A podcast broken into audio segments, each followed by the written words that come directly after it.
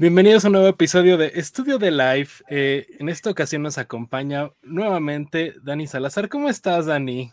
Hola, Alonso. ¿Bien y tú? Muy bien. Muchas gracias por acompañarnos nuevamente. No, muchísimas gracias a ti también porque, bueno, ustedes no lo saben, pero teníamos algunos problemas técnicos eh, patrocinados por mí. es que esto siempre pasa, ¿no? Como que de repente en las juntas y demás el internet falla y demás cosillas. Yo ya estoy acostumbrado, me pasa, bueno, la verdad es que ya tiene bastante que no me pasa, pero si recuerdas, incluso en un programa donde estuviste tú con Marce, se me fue a mí, se me apagó mi compu y fue todo un caos. Sí, pero ese día estaba lloviendo. Sí.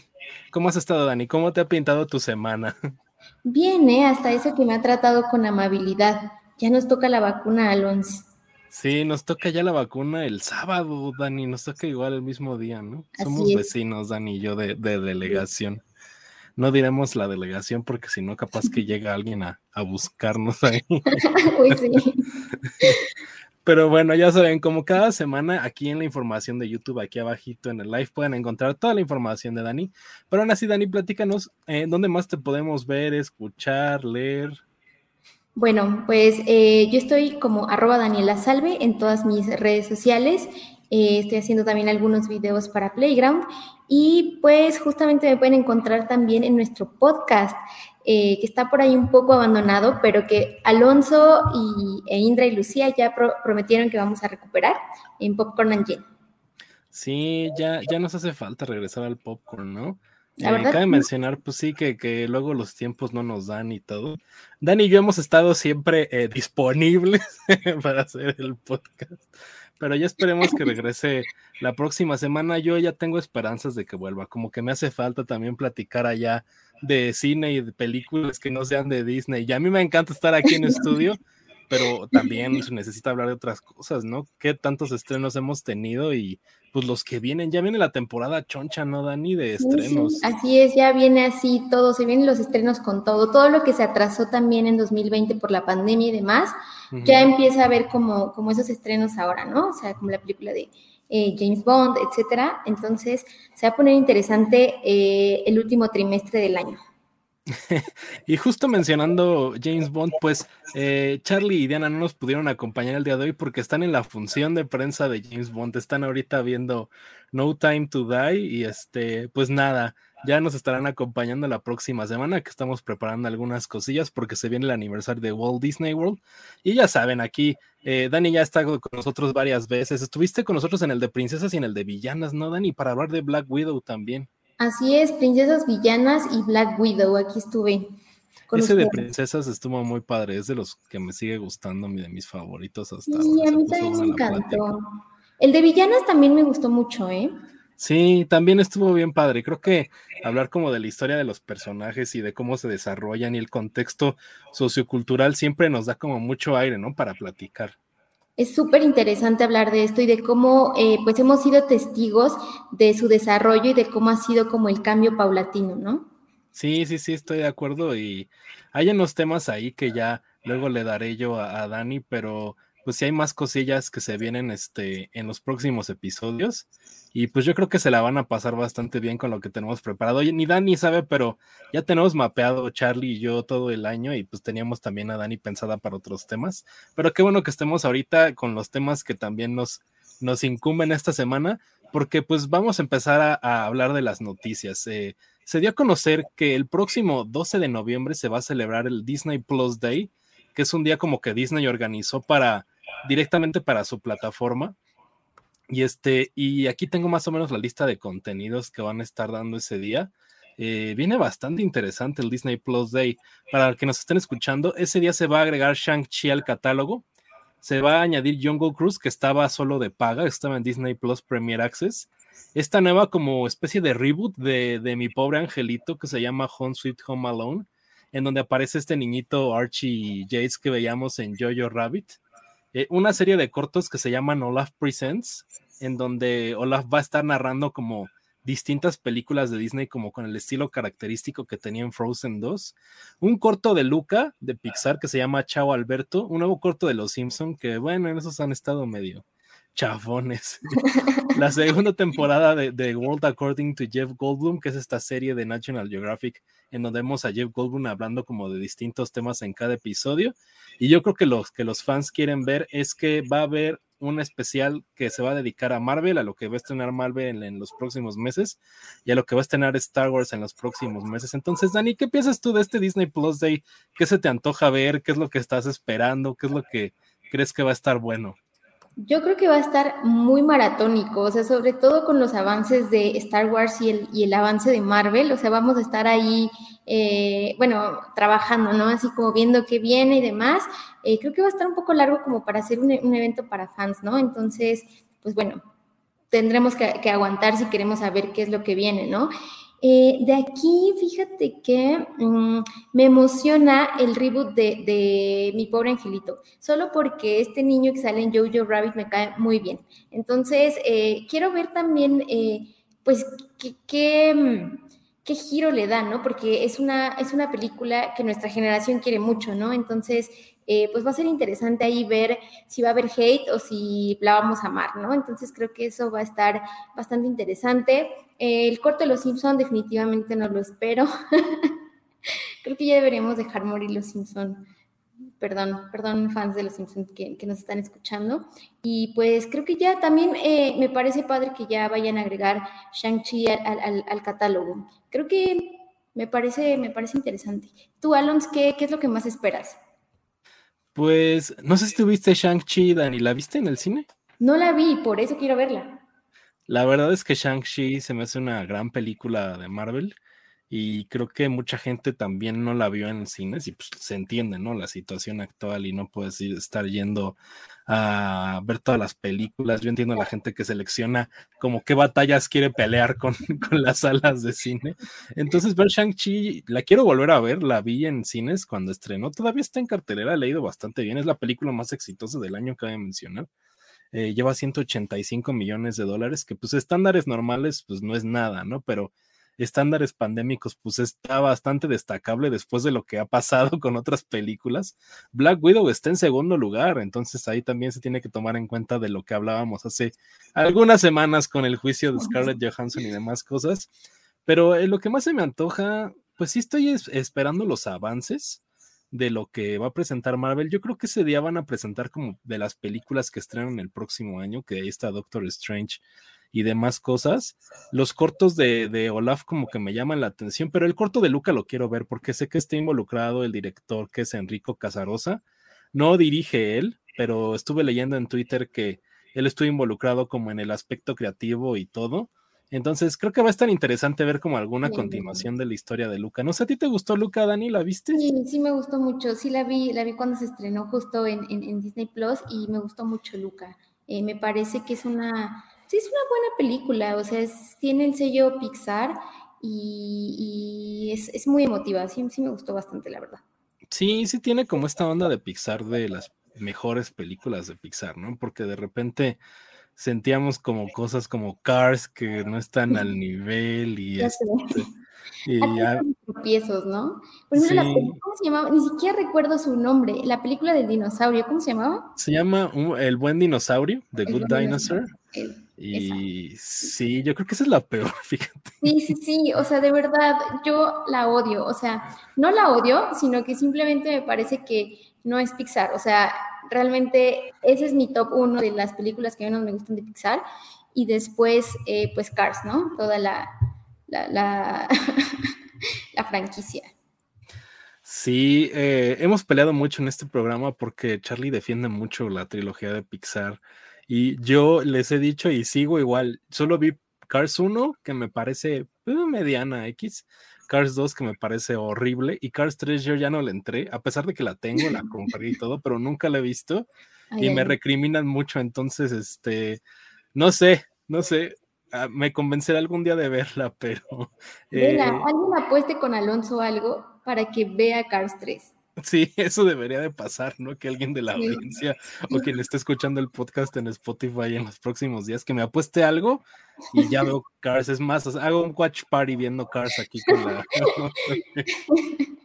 Eso está interesante. Pero bueno, eh, pues sí, también el avance de Star Wars. Cabe mencionar que este año estrena The Book of Boba Fett, que es la siguiente serie de Star Wars en Disney Plus. Terminaron las dos temporadas de The Mandalorian. Este es como. Me dio un spin-off de The Mandalorian de, de, la serie.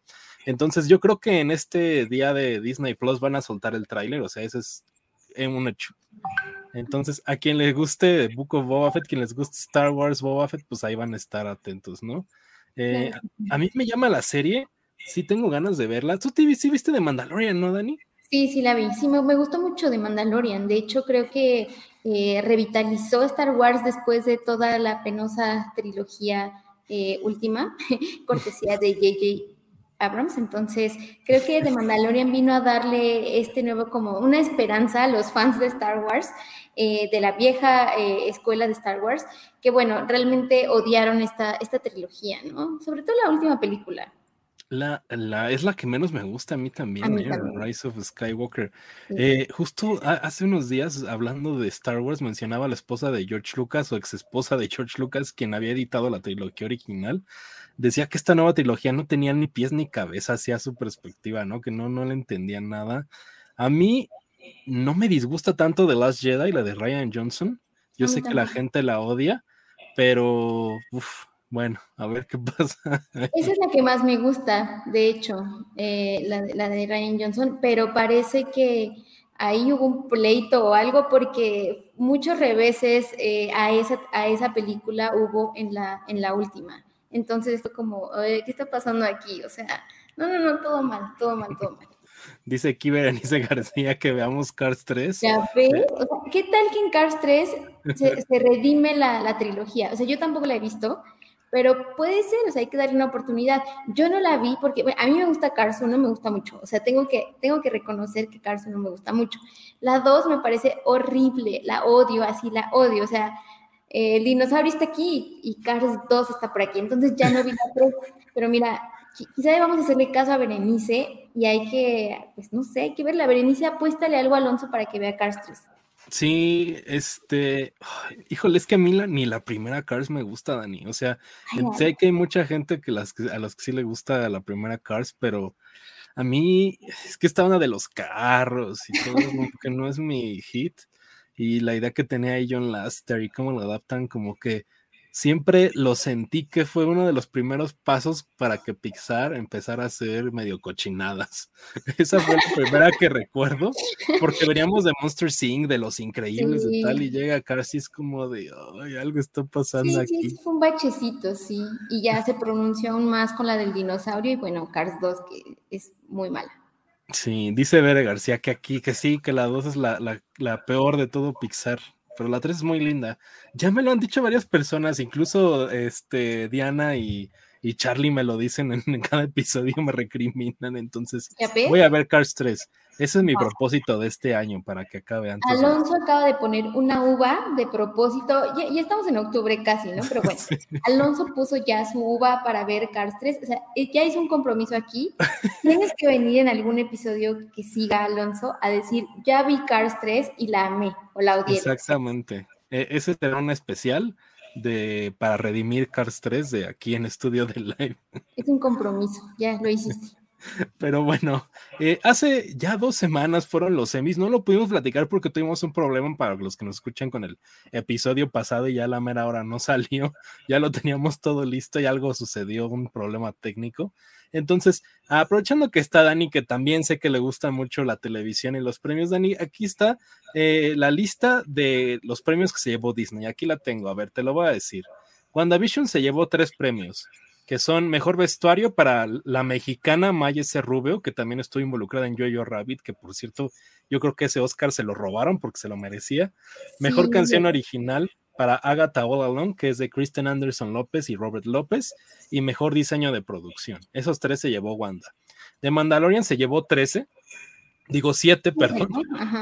El primero es el score para una serie normal no limitada de Ludwig Coranson, los mejores stunts de Latif Crowder, mejor mezcla de sonido, efectos visuales, coordinación de stunts, que por cierto estos premios son nuevos, que ha luchado mucho como que la gente que está en los stunts ha luchado para que se premien y parece que por fin están llegando los dobles de riesgo como las temporadas de premios, ¿no?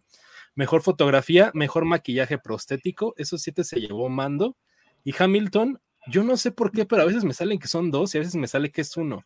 Y vi la lista completa y bueno, mejor especial de variedades, ese sí lo dieron en la ceremonia y mejor dirección de cámaras en un especial. Esos son los premios que se llevó Disney. Cabe mencionar que pues Dani y yo ya lo habíamos platicado, pero WandaVision estaba en los premios grandes, ¿no? O sea, estaba en mejor actriz, mejor actor, mejor actriz de reparto. ¿Qué piensas, Dani, de cómo se, se distribuyeron estos premios en los semis? Yo, yo, estoy muy triste, o sea, honestamente, porque siento que WandaVision, a pesar de que es una gran serie, pues fue la gran perdedora de los Emmy. O sea, en realidad se llevó categorías eh, de, las no principales, ¿no? Entonces, eh, creo que sí fue un poco ahí un desdén a Disney, eh, o más bien como al género, ¿no? A los superhéroes. Eh, e, estaba también compitiendo con series muy buenas, también cabe destacar, pero creo que sí me sentí triste por, por WandaVision. O sea, a mí me parece que es una serie bastante rescatable. Yo quería por lo menos ver ahí un Emmy para Catherine Hahn o para eh, Elizabeth Olsen, no sé, o sea, em, realmente me, pareció triste. Lo, lo, lo, padre fue que cuando ganó Ivan Peters estaban todos muy contentos y le aplaudían y le chiflaron y todo. Estuvo, estuvo muy, muy interesante eso, muy increíble. Sí, yo la verdad, eh, una de mis principales, como que mi gallo para la ceremonia era WandaVision, la verdad, pero estaba difícil, ¿no? O sea, la tenía con toda la gente de The Crown contra Kate Winslet, o sea, estaba bien complicado, pero no sé, yo sentía que Catherine Hahn por lo menos ganaba. No yo sé, también. pensabas lo mismo, Dani. Sí. Era el premio que decía, no, este así, por lo menos debe caer uno principal para WandaVision y este es y no fue así. Pero de todas formas, amamos a Catherine Hahn aquí. Ganó en nuestro corazón. Sí, gran villana, que, que yo quiero que regrese en, en, alguna película y ahorita como que he leído que está en otros proyectos distintos y no veo claro, como que Marvel ahorita anda en otras cosas y Catherine Hahn no veo que regrese, pero la verdad es que es una gran villana y WandaVision, eh, uno de los eh, aspectos más padres de la serie, pues creo que es esa relación que tiene con Elizabeth Olsen, ¿no? Sí, Lizzie, y que también era de las favoritas de Elizabeth Olsen, que yo sentía que lo tenía más complicada, pero mucha gente sí se decepcionó. Sí, estaba, estaba compitiendo con, con, grandes, grandes, grandes actrices, bueno, entre ellas justamente Kate Winslet, ¿no? Que fue quien, quien ganó, y bueno, su serie también es, es muy buena, pero no, no, o sea, Elizabeth Olsen lo hace súper bien en WandaVision. Sí, la verdad es que, Elizabeth Olsen eh, lo hace muy bien en WandaVision, es una gran actriz y se empieza como a notar mucho más con ese trabajo como que sale a relucir como su talento en el que no habíamos visto en muchas producciones, incluyendo las películas de Marvel donde era un personaje ahí secundario que peleaba en el fondo, este, que sí tiene su importancia en Age of Ultron y en Civil War y demás cosas, pero pues no al nivel de nada, ¿no? Sí, siempre como un personaje de fondo. Eh, sabemos que es poderosa porque hay, o sea, hay, peleas en donde se muestra su poder, pero no, no había este desarrollo del personaje que vimos en la serie, ¿no? Y que es súper interesante y que además en los cómics también es súper interesante, ¿no? Y justamente eh, lo muestra en, en esta serie.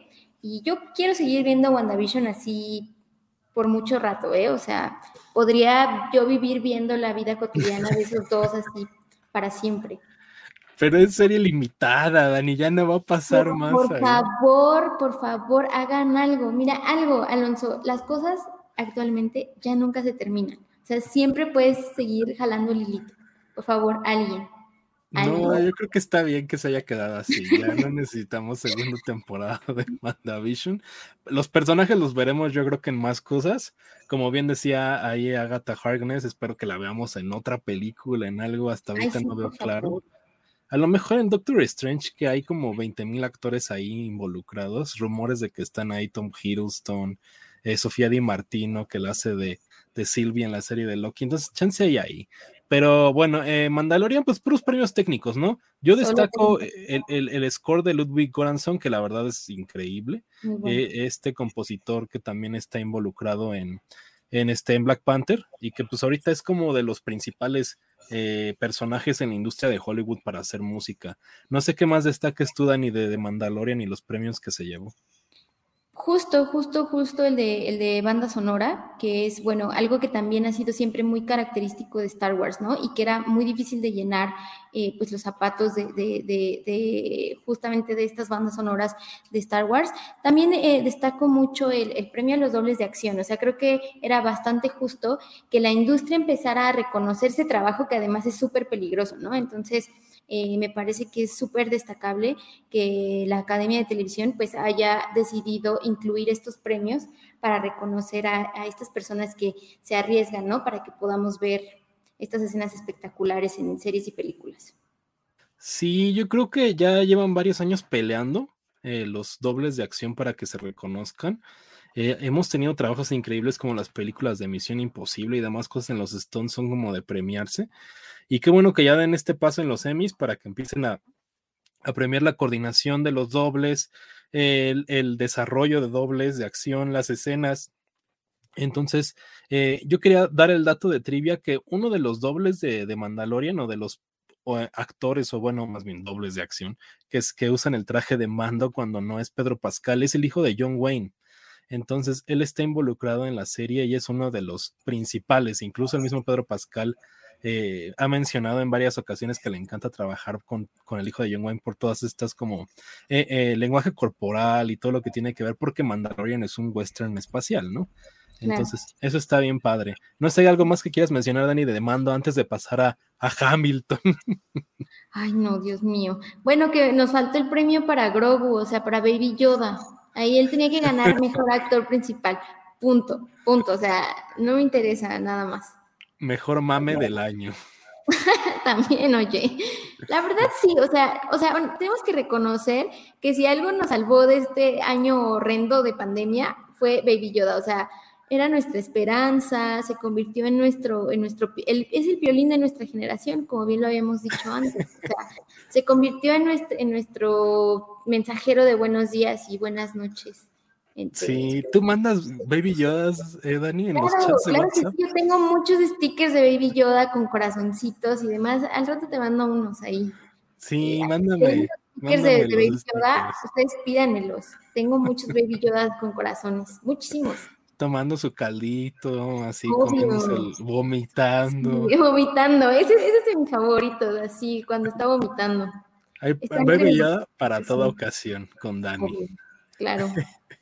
Y bueno, la tercera o el tercer contenido de Disney que salió premiado fue que justo Daniel y yo lo platicamos hace algunos programas con Charlie, que es Hamilton, que estuvo nominada en Mejor Especial de Variedades y que a mí me duele en el corazón porque le ganó a Inside de Bob Burnham, que también estaba en esa categoría. ¿Qué piensas, Dani? Sí, no, no, no, me parece grosero. O sea, sobre todo eso, porque había un buen competidor. Si dijéramos, bueno, ok, eh, la, eh, toda, la, toda la, categoría estaba llena de especiales de variedad ahí feos, pues bueno, se lo das a Hamilton, ¿no? Porque Hamilton es una gran obra de teatro. O sea, a mí me gusta mucho Hamilton. Yo no quiero que se confundan así, ay, Daniela odia a Hamilton. No, me gusta, pero creo que sí, o sea, podría ganar premios Tonys y estaría perfecto, pero no es televisión, o sea, no es televisión, o sea, fue un, formato, eh, perdón, eh, es una adaptación al formato de, televisión, pero pues es una obra de teatro, ¿no? Y sí me dolió justamente porque estaba compitiendo Inside, eh, donde Bob Burnham hace un no, o sea, algo espectacular. O sea, él, graba, él eh, escribe, él edita este especial, que además, eh, como ya lo decíamos en, alguna otra ocasión, es como un testimonio de nuestra vida durante la pandemia, ¿no? En clave de comedia. Entonces, sí, creo que fue un poco eh, absurdo y un poco un, malo que, que premiaran a Hamilton justo en esta categoría. Yo también estoy de acuerdo, o sea lo platicamos en su momento aquí en el programa, Dani, Charlie y yo. Y la verdad es que Hamilton, pues sí, es una gran obra de Broadway, así de las mejores que existen. Nos encanta a todos Hamilton. Yo amé ver el especial en Disney Plus, pero que la sigan premiando cuando sabemos que es una puesta en escena y solo se grabó, pues ahí como que el mérito se quita un poquito, ¿no? O sea, sí siento que hubo ahí un empuje muy canijo de la gente que está detrás de los medios para premiar Hamilton y para premiar, porque no, solo estaba Hamilton, estaban este Anthony Ramos, estaba también creo que David Dix, o sea, estaban casi todos los involucrados en, la obra eh, de Broadway ahí en los semis y pues no es lo mismo montar una obra y grabarla que hacer un programa de televisión, creo yo, ¿no? Claro, sí, sí, sí, o sea, son diferentes lenguajes. Sí, totalmente, como que eh, pues bueno, felicidades para la gente que está ahí detrás de Hamilton, pero ese premio a mí no me gustó y yo se lo hubiera dado a Bob Burnham, que definitivamente, como mencionó Dani, se lo merecía mucho más, o sea, editar, grabar, estar encerrado en su casa en cuarentena no sé cuántos meses, se volvió loco, lo veía yo en la premiación de los semis y tenía una cara que yo no sé si confiaría a ver a Bob Burnham en la calle que se me acerque, no sé, me da miedo. Qué malo eres, Alonso. Yo le diría, yo, o sea, de verdad, cuando yo terminé de ver el especial, cuando terminé de ver Insight, yo así de, ay, deberíamos tener el teléfono de Bob Burnham para preguntarle si está bien. O sea, pobrecito, realmente se ve que sufrió. O sea, tiene mucho talento además, o sea, compuso canciones, editó, sacó este especial así muy bueno para la televisión y premian a la obra de teatro grabada. No, todo mal ahí. Todo mal ahí.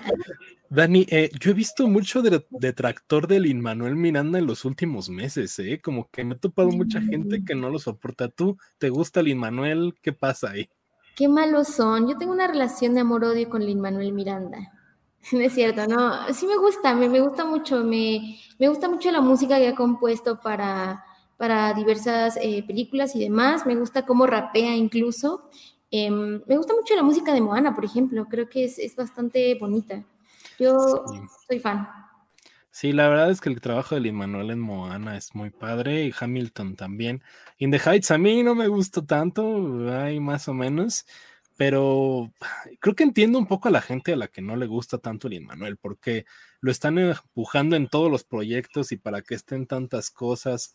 Hace unos meses estrenó una película que se llama Vivo, creo, también está ahí involucrado Lin Manuel va a estar involucrado en Encanto, que es esta película de Disney que estrena a finales de este año. Entonces. Colombia. Digo, sí, Colombia. Colombia. Exacto, está en Colombia.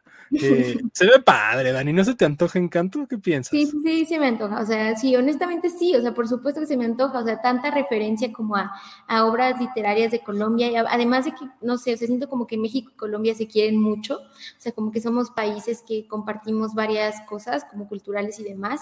Y una vez que vi el tráiler dije, ay, wow, está hermoso esto. Obvio lo quiero ver. Sí, y justo, justo con Colombia, eh, agarrando el tema, pues nuestro tema principal de esta semana justo es esto, ¿no? ¿Cómo ha abordado Disney diferentes países alrededor del mundo? Eh, ¿Cómo ha sido la importancia de esto, la representación? Yo soy muy fanático de ver esta representación en las películas. Creo que últimamente se ha dado mucho mejor que en años anteriores, pero la importancia yo creo que siempre radica ahí. Eh, yo siempre me gusta mencionar que que Disney hizo Saludos amigos y Los Tres Caballeros, estas dos películas latinoamericanas, como un signo de buena amistad entre Estados Unidos y Latinoamérica. Tiene otros contextos por ahí que se explican en muchas bibliografías y libros que pues estaba la guerra en ese tiempo y las películas de Disney en Europa y demás pues no estaban pegando, entonces tuvieron que explorar nuevos territorios y pues Latinoamérica era uno de los principales mercados. Y de ahí como que empieza esta tendencia que si bien venía con películas anteriores como Blancanieves y demás que están en otros países, pero creo que no era tan notorio que se viera que están planteadas en un país, sino hasta esas dos películas, como que yo ahí sentí que de plano Disney ya empezaba a abordar mucho más la cultura y cómo se veía todo esto. Entonces, Dani, para empezar este tema, ¿qué opinas de cómo ha sido esta historia de Disney en diferentes países alrededor del mundo? ¿Y qué opinas de Saludos amigos de los tres caballeros y la representación latinoamericana en Disney?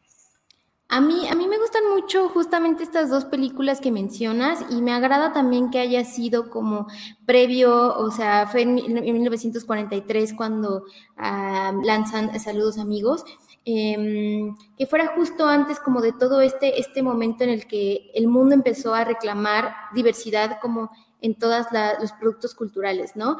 Eh, a mí estas dos películas que están hechas en Latinoamérica eh, me gustan mucho, ¿no? Eh, sin embargo, incluso eh, estas películas eh, no se salvan como de, mm, de, la polémica, ¿no? O sea, recuerdo que, hubo también una controversia justamente en Saludos Amigos por, Pedro el Avioncito, ¿no? O sea, porque eh, algunas personas de Chile pensaron que, su cultura había sido subrepresentada a través de este personaje, ¿no? Entonces, creo que, justamente la representación en Disney ha tenido momentos agridulces, ¿no? En, en algunos momentos ha sido muy buena, ha sido... Eh, eh, muy padre, ha sido muy importante también. Y en otros, pues sí ha habido como, como algunos tropiezos, ¿no? Eh, tenemos todos estos ejemplos en los que Disney, bueno, se dio cuenta de que había cometido estos tropiezos e incluso pues tiene ahí su, su disclaimer en, en, Disney Plus con algunas películas como Los Aristogatos, Aladdin, eh, Peter Pan, Dumbo, ¿no? En donde claramente pues pues la representación no es digna de la cultura que está representando y pues justamente es una disculpa para, para estas culturas, ¿no? Pero creo que ha sido, em, como te digo, agridulce, ha habido momentos bastante buenos, eh, como tenemos, tenemos Mulan, tenemos Pocahontas, eh, Saludos Amigos, Los Tres Caballeros, em, y más recientemente, pues, eh, no sé, Raya o Big Hero, ¿no? ¿Tú qué piensas, Alonso?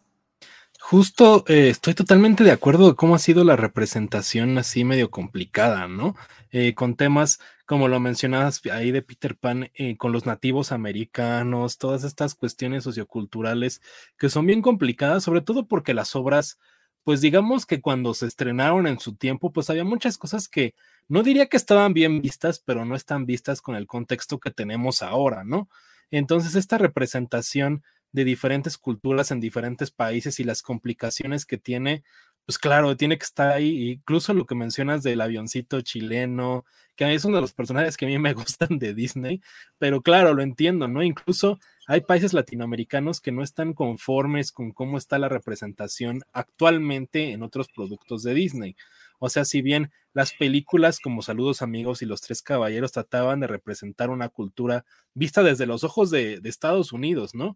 Pero obviamente con algunos este, personajes que contribuían ahí de cómo debía de ser la película, cómo se deberían de representar los países, cómo debía tener que estar todo. Ahí tenemos este, grandes herencias como eh, la canción de los tres caballeros que es una cosa de, ay, Jalisco no te rajes y demás cosas que la siguen tocando hasta la actualidad. Y para los que no sepan, la canción es original de la película y después se adaptó a, a la canción que nosotros conocemos. Entonces, obviamente es súper complicado tenerlos, obviamente es súper complicado verlo con ojos desde ahorita y pues no sé, yo creo que por ejemplo Coco, que se sitúa en México, lo hace todo bien. No sé, Dani, ¿tienes alguna queja? Sí, hubo, hubo controversias cuando iba a estrenar de por qué los gringos son los que representan México de esta manera cuando había una película mexicana de Día de Muertos que llegó un año después y que no lo hacía. Eh, no sé, ¿qué piensas de, de cómo se representa en Coco toda la cultura mexicana? Sí, a mí, a mí me gusta mucho Coco, de hecho es una de mis películas favoritas de Disney Pixar. Eh, creo que sí, o sea, mm, no sé, o sea, hay, que ser cuidadosos con cuando hablamos de estos temas porque pues de algún modo sí se siente, ¿no? Como, como esta apropiación cultural y demás, pero creo que a diferencia de otras, eh, otros momentos de Disney que como tú bien ya ah, mencionaste, estaban muy vistos desde los ojos gringos, o sea, desde la cultura estadounidense, cómo nos ven a los demás, o sea, justamente estos productos estaban enfocados en cómo los realizadores estadounidenses ven a las demás culturas, entonces estaban situados desde la mirada de esa persona ajena, ¿no? Y creo que, por ejemplo, a partir de Coco o con Raya y Moana, por ejemplo, Disney sí ha transformado un poco eh, eh, sus películas desde adentro, es decir, hay más diversidad no solo en la pantalla, sino detrás de la pantalla, ¿no? En dirección, en eh, los artistas que hacen los dibujos, las personas que investigan, etcétera, etcétera, ¿no? Entonces, eh, eso, por ejemplo, le da una riqueza em, y una dimensión diferente a las películas que son más actuales, ¿no? Como Coco y Raya. O sea, yo tengo entendido que cuando, cuando hicieron Coco, vinieron a hacer una super investigación a México para ver exactamente cómo era la tradición, cómo eran las abuelitas y demás. Creo que a mí, me gusta mucho esta representación, que si bien sí es muy estereotípica, porque sí lo es, también es, es, interesante y es, es, bonita, ¿no? Es, es, divertida. Entonces, para mí Coco lo hace todo bien, a pesar de que tal vez ese sería mi único pero, ¿no? O sea, que hay como estereotipos muy, muy marcados y, precisos, pero independientemente de eso, eh, me gusta mucho cómo hacen la representación de la cultura de, de México en esa película. Sí, yo creo que lo que mencionas que es importantísimo es la gente que está detrás, ¿no? O sea, eso tiene que ver, mientras haya eh, directores que sean hispanos, mientras haya gente que esté en la animación que sea de cierto país asiático de donde van a adaptar la película, pues claro, creo que eso ayuda muchísimo en cómo va a ser la representación y cómo se tiene que ver la película y cómo se tiene que sentir. Y lo que menciona es que los personajes no se sientan estereotípicos, ¿no? Eh, yo sí creo que Coco tiene muchos estereotipos, pero eh, si, ven este, eh, los detrás de cámaras, que creo que están en Disney Plus, vean el especial de cómo se hizo Coco y es este viaje por México, eh, viajan por Guanajuato, van a Guadalajara, Monterrey y, vienen a Ciudad de México, están ahí en el centro. Entonces, es un documento súper importante de cómo tiene que ver una investigación bastante, digamos, grande para una película, ¿no? Entonces, obviamente ves este contexto de la, de, digo, esta, estos estrenos nuevos, con los comparas con las películas primeras de, de, animación de Disney y en los países en los que están, pues es un brinco gigantesco. Y, pues sí, hay bien encanto que también sé que hay mucha gente colombiana que está ahí este, eh, eh, y trabajando en la película, entonces yo creo que la representación se va a sentir ahí también bien. Y, justo eh, quería regresar a algo que mencionaba yo al principio de cómo las películas clásicas de Disney como Blancanieves, eh, La Bella y la Bestia, bueno, La Bella y la Bestia es del Renacimiento, viene después, eh, La Cenicienta, La Bella Durmiente, se supone que son en países europeos, pero tampoco es como que aporte tanto, ¿no? Sientes tú, Dani, así como de, si este es en Francia, si este es en Dinamarca, pues como que da un poquito igual, ¿o creo que, crees que sí es importante cómo se sientan esas películas? Yo creo que no. No, es que además no se nota, o sea, no hay como una, eh, digamos, como que te sitúa demasiado en ese contexto, ¿no? O sea, como por ejemplo, sí está eso en Coco y me imagino que va a estar esto en Encanto y está, por ejemplo, también en, en ¿cómo se llama? Mm, mm, mm, en Raya eh, o en Moana, por ejemplo, que eh, digamos que los lugares en los que se desarrolla la historia tienen una importancia muy grande y digamos una relación con los personajes muy íntima, ¿no? Entonces creo que en estas películas clásicas de Disney no existe tanto esa relación, ¿no? Y además, pues justo, o sea, son, son, son personajes blancos, ¿no? Personajes caucásicos en donde pues justo es eso, no hay diversidad de otras... Eh, eh, digamos, etnias, ¿no? Entonces creo que por eso no se siente tanto la diversidad en ese grupo de películas, como lo es ahora, porque incluso digamos que eh, hay, un estereotipo eh, en la fisionomía de los personajes eh, y demás, ¿no? Entonces creo que por eso no hay como una diferencia muy clara entre un personaje y otro y y en dónde se sitúa una princesa y dónde está la otra. Sí, yo creo que sabemos de dónde se sitúan las películas por los eh, cuentos de hadas de los que vienen, ¿no? Que La Sirenita es en Dinamarca, eh, según yo La Bella Durmiente es en Francia, entonces creo que ahí es donde toma lugar este aspecto, pero de ahí en fuera pues no tanto.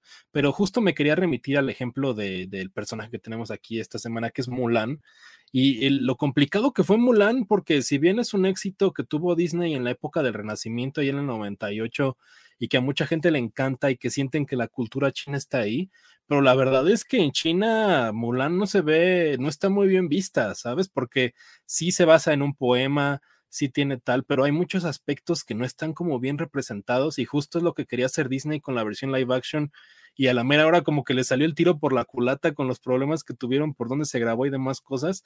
Entonces, a mí desde mi perspectiva mexicana y todo, pues creo que Mulan fue un, me dio un brinco para que viéramos representación asiática en la animación, que no pasaba en esos años, y de repente tener a este personaje que está ahí y, y cómo era, eh, pues lo, digamos que el machismo incluso, ¿no? Como de las mujeres no pueden ir al ejército, eh, el personaje se siente poderoso porque está ahí peleando contra los unos, es la que salva al emperador y demás, pero yo creo que vuelvo a lo mismo, desde mi punto de vista, creo que está bien representado, y, o sea, por lo menos si tenemos la cultura china como medio primera instancia, si bien no es una película de Sang Jimou o no es el tigre y el dragón y demás, pero no sé, yo sentí que fue un pequeñito paso para que viéramos otro tipo de representación. ¿Qué piensas, Dani, de Mulan? Claro, claro, o sea, estoy completamente de acuerdo contigo. O sea, a mí Mulan es una de mis películas favoritas de Disney de toda la vida. Eh, me gusta mucho eh, justamente cómo vuelven a esta heroína poderosa. Eh, rompe muchos estereotipos que Disney traía de, sus películas anteriores y justamente habla mucho como de este machismo, ¿no? De, que las mujeres no pueden ir al ejército y demás.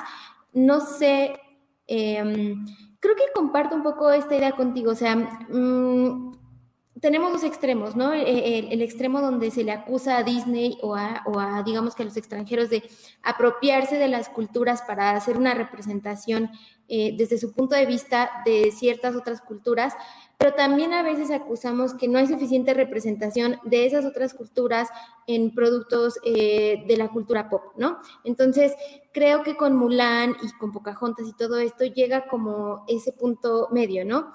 ¿cómo vamos a tener más representación si no hay nadie que le interese o nadie está como en los puestos de poder en donde podemos tener esta representación, ¿no? Entonces, creo que Mulan es un pasito chiquito hacia adelante en la representación de otras etnias, ¿no? De, las culturas asiáticas y demás.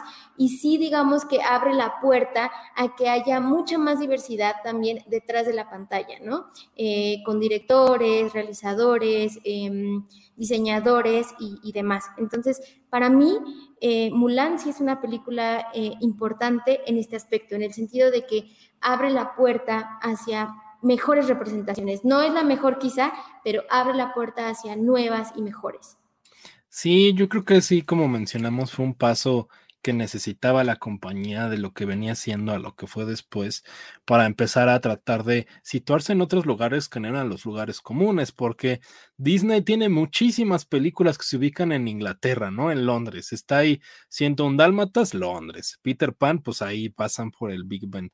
Mary Poppins también. Winnie Pooh, pues igual lo mismo. Entonces, como que les encantaba. Obviamente creo que el contexto viene de las historias originales que se sitúan en ese país y la magia que tiene eh, Inglaterra en las historias este, como fantásticas y esta mitología, como, eh, vienen como de medieval y cruzan a esto, incluso eh, el, este, la espada en la piedra también es allá.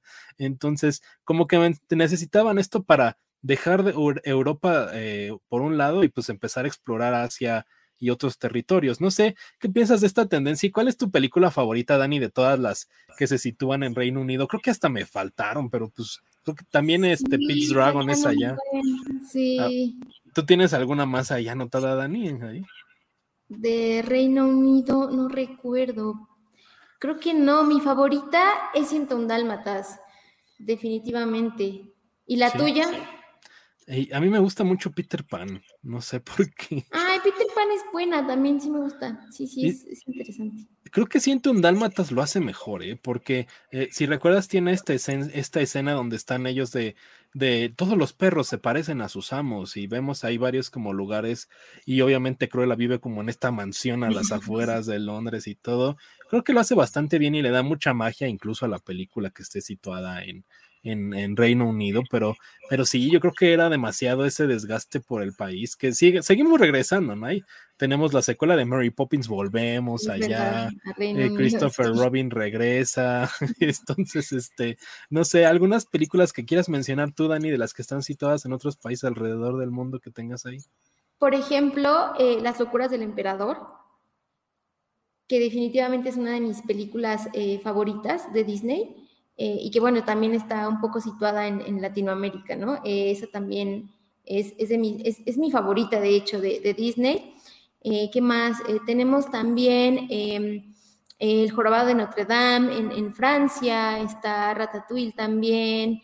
¿Qué más? ¿Qué más? Aladdin, que también fue también un cambio cultural bastante importante en las películas de, de Disney. O también en donde pues está este sueño, ¿no? De ir a Cataratas del Paraíso y la, diversidad, eh, digamos, la biodiversidad de Sudamérica también se ve ahí puesta un poco en, escena en, esta película. ¿Qué más, qué más? Déjame pensar, ¿qué más, qué más, qué más? Em, pues claro, la mayoría de las películas sí están en, Europa, ¿no? Eh, también creo que aporta un poco a, a, este asunto de la diversidad. Eh, Brave Conozco poca gente que le gusta realmente Brave, pero a mí, a mí me parece que es, buena película. Me gusta mucho cómo explora esta relación entre madre e hija y pues mm, estas culturas, ¿no? Como em, digamos que del norte de Europa. Sí, Escocia, ¿no? Eh, Brave se sitúa en Escocia y vemos esta representación como de los personajes y sobre todo con Mérida, que es una princesa muy fuera de lo común, ¿no? Que, que refleja como incluso un poquito de lo que traía Mulan con estos aspectos, pero yo creo que incluso maxificado, ¿no? O sea, se ve mucho más, ella no quiere nada, no tiene, no quiere tener nada que ver con un príncipe, no le importa, ella lo que quiere es este, pues básicamente vivir su vida de una manera muy, muy distinta y de repente involucra esta trama como medio familiar con su madre y sus hermanos y demás, muy familiar. A mí no me encanta Brave, fíjate, Dani, o sea, la vi en su momento con muchas expectativas porque sentía que iba a ser la primera película de Pixar que iba a tener una princesa, vuelvo a lo mismo, fuera de lo común. Y como que el resultado siempre me ha parecido hasta la fecha como Tierra de Osos que, que justo se situó en Canadá. Entonces, sí, sí. Eh, no, sé qué piensas. Igualita Tierra de Osos. Yo creo que es. Em, a mí me gusta mucho Brave porque me gana mi lado, mi lado familiar, o sea, me, gana como mi, ah, mi relación entre mi mamá y yo, o sea, como que me siento muy representada en, ese aspecto. Pero sí, comparto contigo, o sea, la trama es muy parecida a la de Tierra de Osos y se centra mucho en, en lo familiar y creo que eso a mucha gente no le gusta. Pero la experiencia, digamos, em, en, o sea, como que la experiencia femenina de la relación entre una madre y una hija, o sea, me parece que es una de las, de las películas que mejor logra llevar a la pantalla esta relación, ¿no? Junto con, no sé, por ejemplo, Lady Bird y demás, eh, estas películas como que retratan esa relación entre madre e hija, creo que es una de las, de las mejores y por eso me gusta mucho Brave. Sí, tienes razón, como que la relación entre de madre e hija no la hemos visto tanto así como eh, representada por Disney y ese es un gran ejemplo de cómo debería de ser y cómo tiene que ser, ¿no? Eh, mencionabas hace rato las locuras del emperador y yo quería mencionar que si bien la película se sitúa en Perú y como que tiene toda esta línea, los personajes, obviamente, las vestimentas, las tradiciones y demás, no está como a su máximo esplendor. ¿Por qué? Porque la película iba a ser distinta. O sea, la película se iba a llamar El Reino del Sol y eh, estaba en esta época del renacimiento de Disney donde tenían las grandes producciones como Pocahontas, El Rey León y demás. Y, y de repente a Pocahontas y al Jorobado de Notre Dame no les va tan bien entonces los ejecutivos de Disney deciden cambiarla toda. Iba a ser tal cual, o ver Perú, explorar Perú, ver las tradiciones, los personajes, como que se iba a basar mucho más en una historia menos cómica, mucho más dramática, de la misma línea que el Rey León y el Jorobado, y a la mera hora pues la cambian, ¿no? O sea, tan, es tan el cambio que tenían trabajado cinco años de producción y los botan todos a la basura y empiezan desde cero y termina siendo una comedia bastante interesante y padre que nos gusta a muchos, medio subvalorada incluso diría yo. A mí me encantan las locuras del emperador, pero sigo yo pensando qué podría haber sido de esta película que explorara el Perú es muy interesante la historia detrás de las locuras del emperador, porque hubo ahí mucha gente eh, que salió muy peleada con Disney, precisamente por esto que, que, mencionas, ¿no? Porque la película cambió completamente, o sea, iba a ser prácticamente o casi un drama, o sea, no iba a tener, no íbamos a conocer esta película que nosotros vimos y que de alguna manera yo siento mucho cariño por esta película, o sea, a mí me parece que es muy buena, pero también me quedaron muchas ganas de conocer esta otra versión en la que, ya estaba casi lista y que a la mera hora dijeron, ¿saben qué? No, eh, queremos una comedia. entonces, es una, es una película bastante peculiar y bastante, con una historia muy interesante y con muchos problemas eh, detrás de ella, sí.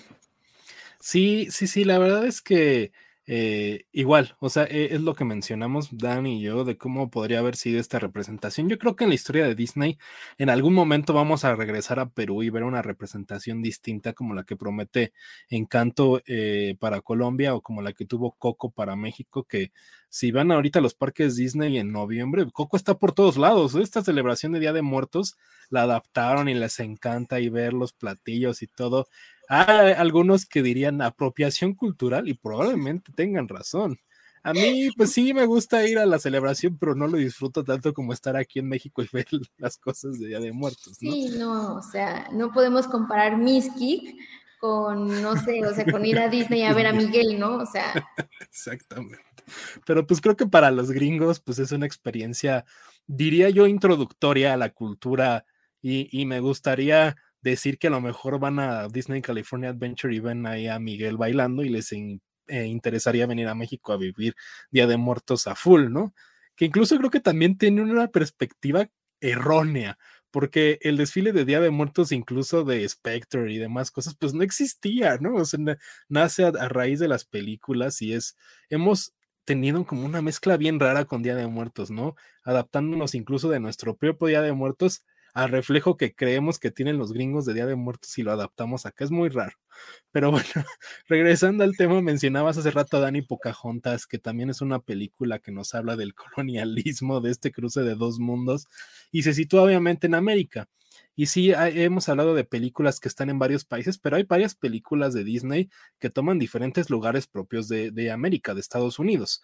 Entonces, este, tenemos ahí La Princesa y el Sapo, que es en Nueva Orleans, por ejemplo, que es una de las grandes películas que trata de representar la cultura de Nueva Orleans. Ahí está Lilo y Stitch, que es en Hawái.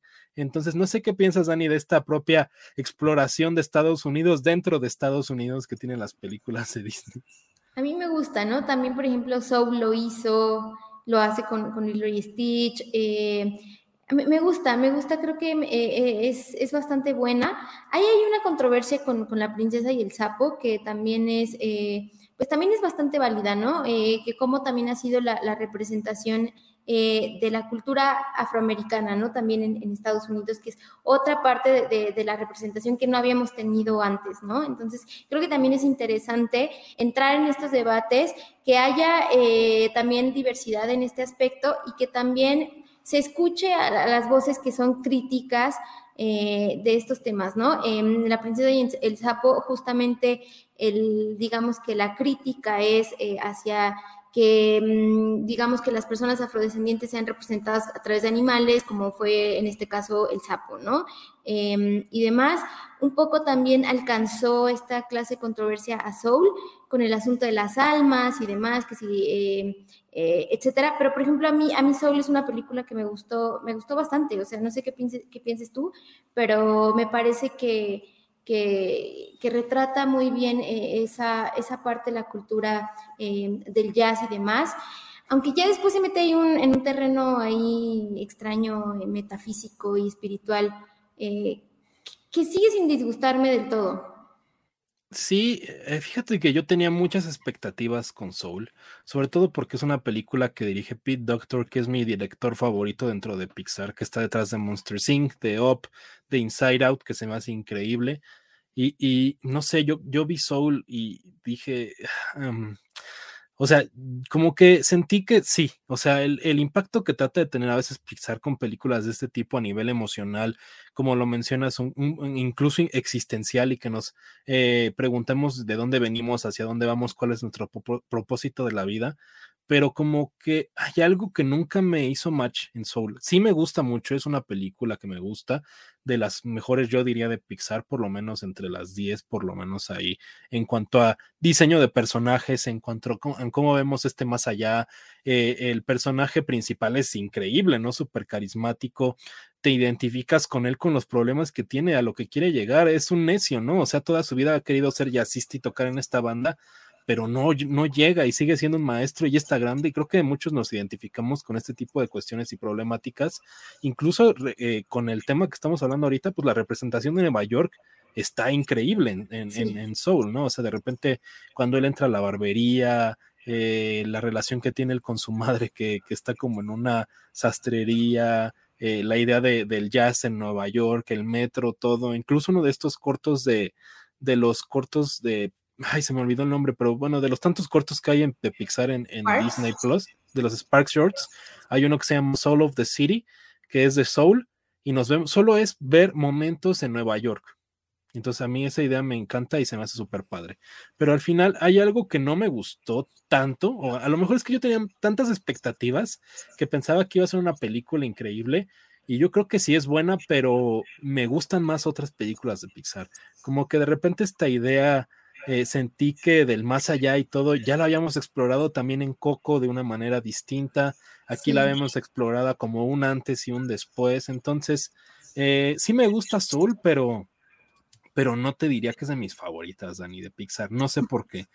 Y este, eh, y mencionabas también este, eh, de, los problemas que tienen con eh, la princesa y el sapo y las personas afrodescendientes. Claro que sí, ¿no? O sea, de entrada Disney tiene una historia problemática racial.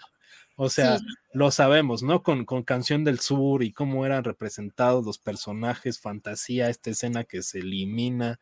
Entonces, o sea, yo no quiero disculpar ni nada, sabemos que ese es el contexto, pero pues Disney es la verdad, tiene problemas a ir de representación y ahora lo querían tapar el sol con un dedo, entonces esa fue lo que pasó, esa es la realidad.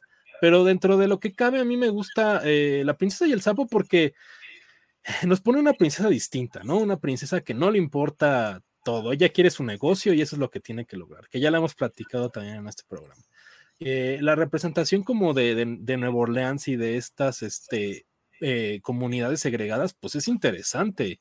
Y, ver la música, cómo tiene ahí lugar y la cuestión culinaria y incluso el vudú y demás cosas que se involucran ahí con el villano que es Doctor Facilier me gustan. Pero sí, estoy totalmente de acuerdo en que esta relación con animales y cómo se deben de transformar y que no vamos como eh, representado, digamos, de una manera completamente redonda a una, a una persona eh, afroamericana, afrodescendiente en una cinta, pues creo que no lo sigue debiendo Disney hasta la actualidad.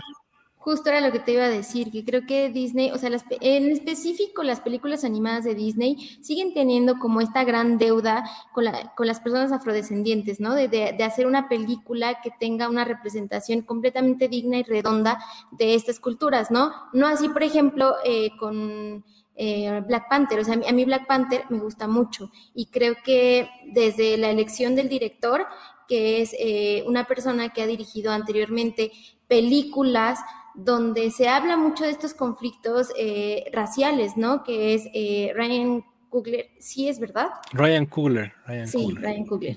Eh, él, dirigió Fruitvale Station antes de, hacer Black, eh, Black Panther. Él, bueno, es, un conocedor y es incluso un activista de, los derechos eh, raciales en Estados Unidos y creo que él logró imprimir todo esto de las culturas africanas y la ascendencia africana de, de Estados Unidos en Black Panther, ¿no? Y lo hizo bastante bien y creo que pues le rindió frutos, ¿no? De alguna forma, eh, con todos los premios que cosechó y con lo bien que le fue a la película, pues en cuestión de críticas y demás, ¿no? Pero incluso lo hace en la historia, lo hace en el vestuario, en, digamos que en la construcción de Wakanda como escenario. Entonces, creo que ahí, ahí tiene una palomita, pero nos queda debiendo en la cuestión de animación. No sé qué piensas. Sí, yo creo que Disney en cuestión animada sí tiene ahí una deuda. Eh, todo esto tiene que ver con lo que hemos estado mencionando durante el programa de la gente que está detrás de las películas. Disney eran hombres blancos, eran los Nine Men, nueve hombres blancos que estaban ahí. El departamento de and Paint era el que tenía mujeres, estaban divididos los dos departamentos. Uno era animación, solo eran hombres. Y este, tinta y pintura, solo eran mujeres. Entonces, digo, eh, tomemos en cuenta que Disney viene desde los 20, o sea, así como lo veíamos en cosas como Mad Men y demás, así se vivía en, los estudios de Disney. Va evolucionando con el paso de los años, empiezan a entrar personas, incluso hasta los 90 seguían siendo hombres blancos que estaban arriba del estudio estaba Michael Eisner, estaban ahí, este, entra John Lasseter, una persona también problemática que ya no está involucrada en Disney por otras cuestiones que sabemos, pero pues no, no vamos a ahondar ahorita en eso. Y, y, hasta hace algunos años es que se empieza a diversificar, o sea, Disney que tendrá unos 15 años para acá, que la verdad es que los estudios que iniciaron esto fueron Pixar, porque Pixar sí. arrancó con mucha gente de todas las razas, nacionalidades y estaban ahí involucradas en el estudio. Sí empezaron con Steve Jobs, sí empezaron con John Lasseter, pero empezaron a este, digamos, escautear por diferentes personas que venían de muchas eh, casas distintas y países distintos. Y cuando empezó a permear Pixar en el estudio, porque John Lasseter y todos estos personajes se quedaron a la cabeza, e incluso cuando venía Michael Eisner y cambian a, Bob Iger, que fue uno como de los CEOs que más trató de hacer esto, pues ahí empezaron a, entrar más mujeres a otros lados. Está ahorita la, la, la, se me fue el nombre, pero creo que es Jennifer Buckley que está encargada. ¿Tienes de, bueno, ella estuvo, ahorita está en Walt Disney Animation Studios. Es la presidenta de la división de Walt Disney Animation Studios. No creo que es Jennifer Buckley, ahorita checo el dato, pero es Jennifer algo. Jennifer Lee, ¿no? Jennifer Lee, exactamente. Jennifer Lee está en Walt Disney Animation Studios. Ella supervisa todas las películas animadas de ahorita de Disney. Eso habla mucho de por qué tenemos personajes distintos, ¿no? Eh, incluso hay personas eh, asiáticas que ya están trabajando. Eh, personas hispanas que están trabajando, personas eh, que tienen otros eh, pues, contextos culturales y vienen de otros lugares que están trabajando en el estudio y por eso es que las películas están cambiando. Por eso es que Raya se siente como una mejor representación de la cultura asiática que lo era Mulan. Big Hero 6 toma otras diferentes cosas porque mezcla como San Francisco con Tokio y es basada de un cómic de Marvel y adapta mucho de esta como cultura del anime, o sea, como otaku y más cosas, ¿no?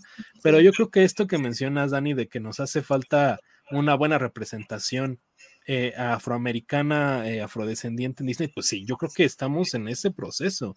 Y Disney, no creas, yo creo que sí lo tiene que hay considerado. Eh, hay, ¿Cuántos pleitos hay porque Hailey Bailey es la sirenita, no? O sea, ¿cuánta gente no lo entiende? ¿Cuánta gente está peleada con el concepto? Y también la verdad es que Disney tiene mucho parte de que hace esta diversificación porque pues les funciona en muchos aspectos, ¿no? Yo sé que de corazón también lo están intentando y porque la gente que está involucrada lo está haciendo, pero pues eh, estamos en esta batalla porque todo cambie.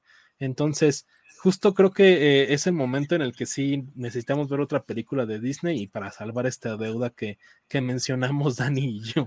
Entonces, creo que la representación y la visita a diferentes países va a continuar, pero no sé, Dani, si quieres platicar algunas más que nos han faltado. Creo que nos hemos ido muy deep con el tema. Sí, estamos súper, súper profundos aquí hablando de, de esto. Creo que eh, no sé, Coco, ya hablamos de Coco, que me gusta mucho. Eh, sí, sí, es una buena representación. Me gustó mucho como, yo lloré mucho cuando vi cómo habían representado el mundo de los muertos, cuando entra Miguel y está todo este mundo de colores y alebrijes y demás. Yo así dije, ah, ¿qué está pasando? Y lloré, o sea, real, real lloré en esa escena. Pero ¿por qué lloraste en eso? Eso no era de llorar. Y yo, bueno, lloré, ¿no? Em, me parece que es que es eh, bastante buena. Raya, o sea, eh, no, hemos hablado mucho de Raya, pero justamente esta película, eh, uno de los directores de la película es mexicano, es eh, Carlos López Estrada, que justamente cuando estuvo platicando acerca de, de, la película, decía que, o sea, justo parte de la diversificación de Disney apunta a que haya varios directores para una misma película, porque también eso digamos que da diferentes puntos de vista sobre una misma cosa, ¿no? Y eso creo que está súper bien. Eh, viajaron a muchos lugares del sudeste asiático para poder también representar bien los lugares eh, eh, de la naturaleza en los que se iba a situar la película y demás. Hubo muchísima gente involucrada. También esta serie fue, digo, esta película fue producida en medio de la pandemia, o sea, eh, tuvieron muchísimas complicaciones técnicas, pero aún así lograron eh, sacarla adelante. Me contaba eh, Carlos López que muchos tuvieron que hacer el doblaje de las voces de sus personajes adentro de los closets de su casa, porque no podían ir a grabar al estudio porque no estaba abierto por la pandemia. Entonces, eh, pues ya se encerraban en el closet y empezaban a hablar con su microfonito eh, para que no se hiciera eco y demás. Entonces, o sea, fue un, fue un esfuerzo muy grande de muchas personas de muchos lugares del mundo y creo que se traduce justamente eh, pues en una, en una película bonita, ¿no? O sea, quizá no es como de mis favoritas, pero creo que es bastante digna y lo hace muy bien. Eh, a, mí, a mí me gusta mucho, me gusta mucho Raya. A ver, Dani, me acabas de dar un madrazo porque yo no sé, eh, ¿entrevistaste a Carlos López Estrada entonces por Raya o cómo estuvo? Estuvimos en, fue una, una conferencia, fue una conferencia y fue eh, vía Zoom y ahí pues estuvimos haciéndole varias preguntas y demás y estuvo bastante interesante. No, pues Dani, muy mal que no me dijeras hasta ahora y no te involucráramos más con los contenidos que tuvimos de raya y demás cosas. Ya ves, Alonso, ay, no, perdiendo, mi talento, Alonso. Pésimo, Dani, pésimo. Este, sí, yo, más o menos también sé cómo fue todo el proceso, cómo tenían que grabar. Luca de, de Enrico Casarro también la grabaron en closets, o sea, el, el, talento vocal que son este, ay, se me fueron los nombres, los niños actores famosísimos, este, la grabaron desde su casa encerrados en el closet, lo mismo pasó con Raya, el, todo el, la producción se hizo desde casa, ¿no? Pero qué bien se siente que sí esté como la cultura asiática ahí, porque si bien Raya no está en un país específico, toma muchos aspectos como de Tailandia, de diferentes lugares para que se sienta real, ¿no? O sea, la cultura está ahí, los personajes se sienten como si fueran parte de la cocina, o sea, está este personaje que es el niño que está en su barquito y hace de comer. Entonces, es muy padre cuando una película de Disney o de cualquier cosa logre representar también un, lugar que se sienta como que estás ahí. Vuelvo a lo mismo, Luca, que se sitúa en, en, en Italia, el director es italiano, trata ahí como de representar su infancia, los lugares se sienten reales, los puedes oler, los puedes sentir, gráficamente cómo son los pósters de las películas, sale ahí Marcello Mastroianni y demás cosas, entonces eso es súper importante y eso es lo justo por el tema que yo quería traer este eh, eh, idea al programa de cómo ha sido Disney en varios lugares del mundo y creo que estos ejemplos nuevos son los que se sienten mejor. Yo quería regresar tantito a Europa porque si bien eh, hablábamos de Londres, pero Francia fue muy importante, ya lo dijo Dani hace rato, el jorobado de Notre Dame ahí está en las calles de París y este vemos estos carnavales y cómo era la época y la película incluso tiene esta vibra como muy teatral, ¿no? O sea, con los villanos y el personaje principal y cómo se sitúa todo. Incluso también La Bella y la Bestia es en Francia, que si bien está, yo creo que entra un poquito más del lado de no importa tanto el país, pero aún así como que la vibra francesa está arquitectónicamente, eh, los personajes, la música, todo esto. ¿Qué piensas, Dani, de estas películas europeas de Disney en Europa? Fíjate que ahorita que hablábamos de eso, hay muchas películas de Disney que se sitúan en Francia y son de mis favoritas. O sea, creo que me gustan más incluso que las que están en Reino Unido. O sea, porque tenemos justamente El Probado de Notre Dame, que me, encanta, es una de mis películas de Disney favorita.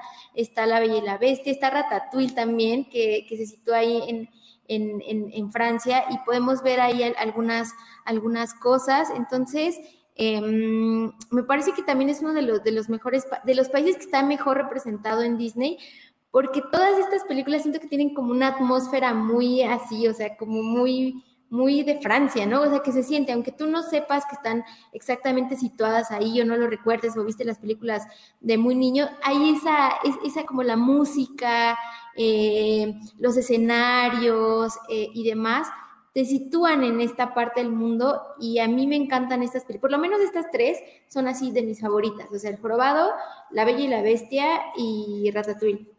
Sí, totalmente. Yo creo que tienen mucho el alma francesa. Ratatouille, sobre todo, pues es una oda a Francia, ¿no? A la gastronomía francesa, esta idea de, de la importancia que tiene la comida. Vemos los paisajes ahí en la moto de Linguini, el chef que es del malo gusto. Entonces, se siente muy francesa. Yo no conozco Francia, pero pues esa me da la impresión, ¿no? O sea, es como si estuvieras ahí paseando por Francia y creo que te, da toda la vibra. Y las que mencionaba yo que del, jorobado y este y la bella y la bestia, pues claro, como que tienen esa vibra muy bien situada, ¿no? Yo creo que no diría que Francia es uno de los países que mejor se adaptan al cine, pero tiene tantos rasgos característicos que todos conocemos de tantos años atrás que lo sientes bien hecho cuando una película está bien hecha, ¿no? Y justo Ratatouille, que a mí también me gusta muchísimo, pues sí, es como de darte un recorrido ahí por Francia un ratito con Remy y Linguini. Entonces, sí, esas películas francesas, de acuerdo con Dani, le ganan a las que se sitúan en el Reino Unido. Entonces, vaya que sí hay bastante ahí para escoger, ¿no? En Europa. Ando checando aquí, mencionabas rato Tierra de Osos, que es en Canadá, y pues que también se nota ahí como los bosques y todo. Eh, Bambi, pues no tiene un lugar en específico, pero toda esta onda también está ahí. Y, creo que nos había faltado mencionar el Rey León, que si bien ah, eh, son personajes que son animales, pues el talento de voces de repente de las versión, de la versión nueva o incluso de las versiones de Broadway, la música, todo se siente muy africano de Kenia, entonces no sé qué piensas Dani de cómo está adaptada el Rey León y cómo se sitúa ahí en África. Ay, a mí me gusta mucho El Rey León, también es una de mis películas favoritas y obviamente pues sí, o sea, tenía que estar situada en África porque pues El Rey León, ¿no? Entonces, también creo que fue eh, un gran gesto de John Favreau que en la película más reciente hizo que todo el talento de voces fuera afrodescendiente, ¿no? Creo que eso también es un detalle que importa y que aporta a la diversidad, ¿no? De, esta, falta que habíamos hablado anteriormente en otras películas. Y creo que, eh, pues sí, fue importante que, lo hicieran y se logró. Y de verdad, yo amo El Rey León, es una de mis películas eh, favoritas de Disney, definitivamente. Sí yo creo que la cultura se siente en el Rey León, ¿no? Como con las canciones, esta onda como gráfica, el mismo Rafiki dibujando al, león chiquito, eh, Simba, eh, como esta onda como de Hakuna Matata también que son ahí. Sí, el círculo, el círculo de la vida eh, y demás, la música, ¿no? También. Sí, yo creo que es muy importante ver todo eso. Si bien vuelvo a lo mismo, no es una película que tenga personajes humanos, pero eh, totalmente se sitúa ahí, se siente la vibra y culturalmente yo creo que está ahí también adaptada. Que, que, que la obra de Broadway le ha dado la vuelta al mundo y tiene eh, sus protagonistas siempre son afrodescendientes. Incluso yo veía hace poco un documental de cómo la llevaron a, a Londres. Y, y, hicieron estos castings en donde tenían que checar como que se, se, se, respetara todo de cómo era la idea del Rey León y cómo era esta idea de que se tiene de África y de la cultura africana. Y entonces, sí, totalmente yo creo que ahí se siente con el Rey León. Y es una de las películas que nos había faltado mencionar y pues yo creo que ya bastante vuelta le dimos. ¿Nos falta alguna película, Dani, que recuerdes tú que no hemos mencionado? Estoy pensando y creo que no, eh, o sea, creo que ya mencionamos eh, bastantes, bastantes películas alrededor del mundo, tenemos em, em, em, alguna que se haya situado en, Oceanía, que es el continente que nos falta. Eh, pues buscando a Nemo. Nemo, es verdad, sí, es cierto. Sí, está esta onda como de P. Wallaby Sherman, no sé qué, en Sydney, Australia, ¿no? Ah, sí, sí, sí, completamente. Pero, de ahí en fuera, creo que sí, o sea, la, la primera se sitúa pues obviamente en el mar, y la segunda tiene esta onda como del, que es un centro como de investigación este, acuática o no sé qué, que vemos allá Dory con esta ballena y demás cosas.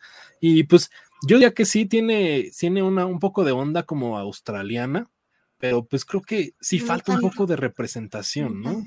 Fíjate que sí, o sea, a Disney le falta, creo que es el único continente al que le falta ir, o sea, que realmente se sienta que es una película que está tratando acerca de, alguna cultura de, Oceanía, ¿no? Eh, mira, Disney, ya te dimos una idea, deberías anotar. sí, no me sorprende.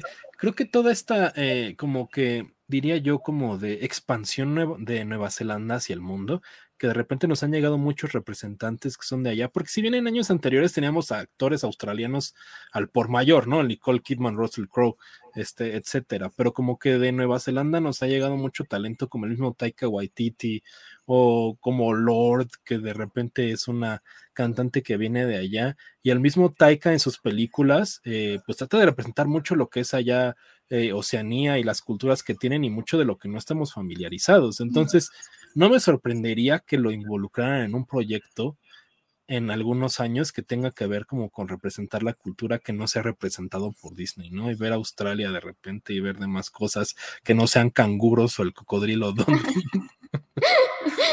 Sí, sería padre, ¿no? Una exploración a, una exploración a, Oceanía de la mano de Taika Waititi. O sea, yo vería eso, o sea, sería bastante interesante, ¿no? Sí, vean esta película que se llama Hunt for the Wilder People, se llama, que justo se sitúa allá y que es increíble cómo lo hace Taika y que nos presenta esta cultura, voy a decir maori, no estoy seguro, pero como que de esta misma raíz de las que vienen en Hawái, más o menos, esta onda. Y hay muchas personas, parece ser que allá en estos territorios. Seguramente estoy diciendo mal el dato, pero yo también, eh, eh, hay como una eh, como rasgos culturales que también tienen que ver. Entonces, e, eso pasa mucho en Hunt for the Wilder People. Y, pues como que Taika lo ha representado. Tiene un corto también ahí que, es muy padre de dos niños en unos carros, que, que, son como muy de Nueva Zelanda toda esta línea. Entonces, no me quiero, no quiero seguir hablando a riesgo de que siga dando ignorancia ahí, pero más o menos por esta onda. Y pues sí, creo que en Disney nos ayudaría mucho a, presentarnos otras culturas. Este, aquí no tengo el dato, pero se me fue y ahorita me acabo de acordar que hace, eh, en diciembre del año pasado, anunciaron que se iban a aliar con un estudio africano. Eh, eh, iban a hacer una, una, serie animada que se sitúa en África y que tiene muchas cosas ahí. Entonces, eso no hemos visto más. No tengo aquí el nombre, pero ya lo habían anunciado y lo anunciaron en la no en el Investors Call de diciembre del año pasado. Y es un estudio totalmente africano de animación, entonces hay ver qué productos nos, nos entregan. Eso es, eso me parece bastante bueno y bastante interesante porque aquí quizá podríamos encontrar justamente esa, esa eh, digamos, representación que nos hacía falta, ¿no? En, en, Disney acerca de las culturas eh, africanas o afrodescendientes. Sí, yo creo que eso nos falta. Y pues a ver, también eh, el próximo proyecto de Pixar se llama Turning Red y la chica es coreana, si no me equivoco, la protagonista. Entonces puede que ahí veamos algo nuevo en cuestión de representación asiática que no nos da Disney, porque siempre es Japón o China. Entonces llega a un nuevo lugar en el que vamos a investigar. Pero bueno, Dani, ¿algo más que quieras agregar antes de que terminemos el programa? ¿Qué nos ha pues, faltado? No sé, los cortos también, ¿no? Quizá Bao era el cortometraje de la mamá china donde salen los dumplings ahí. Me parece, me parece eh, muy interesante cómo, eh, digamos que Disney también se ha acercado un poco a la cultura gastronómica de las de Asia, por ejemplo, ¿no? Que es difícil de representar, que es difícil de dibujar además porque pues es comida, ¿no? Entonces eh, hay, un una pequeña línea que divide comida asquerosa y comida que se te antoja cuando estás dibujando, ¿no? Entonces creo que pues Disney lo ha hecho bien, digamos, no es... Em, no es eh, Ghibli, pero lo ha hecho bien, ¿no? En sus intentos, como en este cortometraje, eh, que justamente es, dirigido también por una mujer de ascendencia china. Ajá, y justo la directora de Bao se llama Domi Shi y ella dirige esta película que yo menciono de, de mm, Pixar, que se llama Turning Red, que, que es una, una, adolescente, se llama Mei y se transforma como en un panda rojo. Entonces, dije hace rato Corea, a lo mejor sí es de ascendencia china. Ahí está mi error, probablemente. Ando buscando aquí el dato y no lo encuentro. Pero sí, ah, Domi Shi, quien, quien dirigió Bao, también dirige esta película que estrena el año, el año próximo. No, no dice de dónde son. Bueno, la, chica es de ascendencia china, la, la chica que va a ser la voz. Entonces probablemente sí sea. Yo eh, creo que es de ascendencia china, sí, porque, bueno, por todos los elementos que vemos en, en Bao y demás, ¿no? Que también es un poco un retrato breve de, la cultura eh, china, sobre todo en el aspecto gastronómico. Sí, que, bien mencionas, pues sí, no es Ghibli, pero está padre, ¿no? Eh, ver estas este, influencias, que incluso la misma Ghibli tiene, vuelvo a lo mismo en Luca, tiene mucha influencia de estudio Ghibli, el mismo director lo ha dicho. Este, y sí, los cortos, estoy tratando de recortar, de recordar más cortos que, que, se sitúan en algunos lugares, pero ya no encuentro más. O sea, veíamos lava que pues son volcanes y que tiene toda esta influencia nuevamente como de Hawái. Hawái. Sí, Moana, que también es un poco las culturas de Hawái, eh, también muy bien exploradas. Eh, ¿Qué más, qué más, qué más? Pues creo que ya, creo que hemos ya, le dimos la vuelta al mundo. Le dimos la vuelta al mundo con Disney, como bien decías, Alonso. Sí, yo creo que eh, quedó bastante interesante el programa. Obviamente nos van a faltar muchas cosas.